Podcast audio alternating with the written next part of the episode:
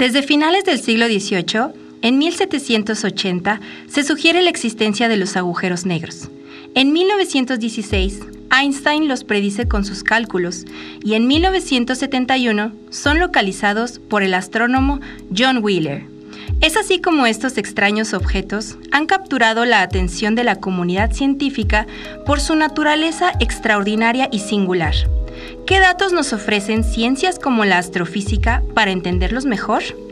Hola, soy Ana Laura del Club Astronómico José Franco de Querétaro y en esta ocasión participamos con el colectivo Motus para su podcast con el tema agujeros negros.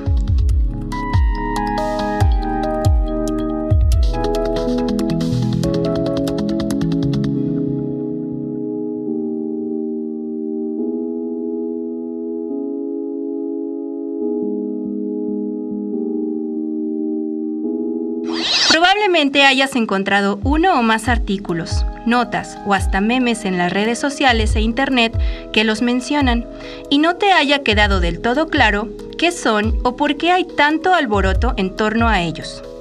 Y es que sin duda son bastante extraños en su origen y comportamiento, de tal forma que resultan sorprendentes objetos de estudio que nos ha costado trabajo entender.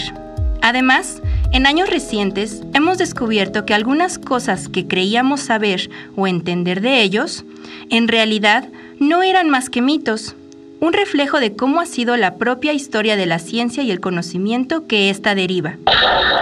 Su nacimiento y tamaño son el resultado de la muerte de las estrellas, que es cuando una estrella acaba con su combustible. Cuando una estrella muere, se pierde un delicado equilibrio entre la masa de la estrella y la gravedad que la rodea, lo que hace que colapse violentamente sobre sí misma con una fuerza tal que literalmente se forma un agujero en el tejido del cosmos en donde a su punto central se le llama singularidad, un punto infinitamente pequeño con una infinita densidad.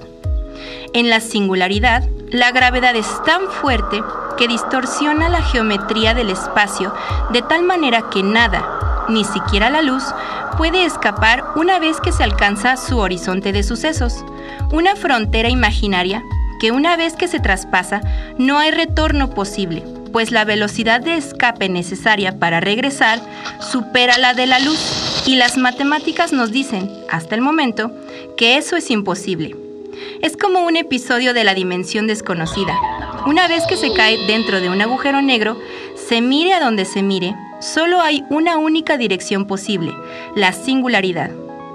Estos objetos celestes no van por el universo succionando galaxias, pues no son aspiradoras. Más bien, todo lo que cruce su horizonte de sucesos se cae a la singularidad en donde se rompen las leyes de la física y las matemáticas conocidas, por lo que no entendemos muy bien qué diablos pasa ahí.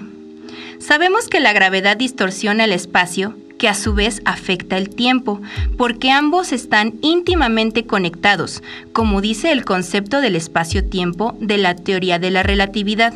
Y en realidad no están separados como nuestros sentidos perciben. Por ejemplo, Podemos ir arriba, abajo, al frente, detrás y a los lados, pero solo podemos percibir el tiempo en un solo sentido, hacia el futuro. Cuando el espacio-tiempo lo contempla todo en una misma geometría. Pasado, presente y futuro son un mismo continuo. Entonces, en un agujero negro, la gravedad de la singularidad es tan intensa que el tiempo se va haciendo cada vez más y más lento, hasta que cruza el horizonte de sucesos, donde se detiene abruptamente y en donde solo podemos deducir sobre los eventos que pueden suceder ahí. Tal vez no pase nada, o tal vez sucede todo al mismo tiempo y sobrepasa nuestro entendimiento de cómo funciona en realidad la realidad. Aparentemente, al centro de cada galaxia hay un agujero negro supermasivo, con densidades de hasta más de un millón de veces la de nuestro Sol. Y se predice que en la última etapa del universo conocido solo existirán agujeros negros que en trillones de años se irán evaporando hasta morir. Y cuando el último agujero negro se evapore, todo será oscuridad, nada se moverá Nada cambiará y al mismo tiempo dejará de ser relevante.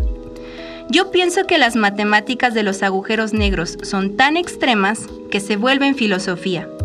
¿Y a ti? ¿Qué reflexión te dejan? Te recuerdo, soy Ana Laura Herrera de la Cruz y puedes dejar comentarios en redes, en nuestro Facebook, Astroclub José Franco y Cabe Oficial. Mi correo es anaherrera-de-la-cruz@gmail.com. También busca a Colectivo en Instagram como Colectivo Motus o bien en su sitio motuslab.xyz. Si quieres volver a escuchar esta cápsula, busca el podcast de Colectivo Motus en Spotify.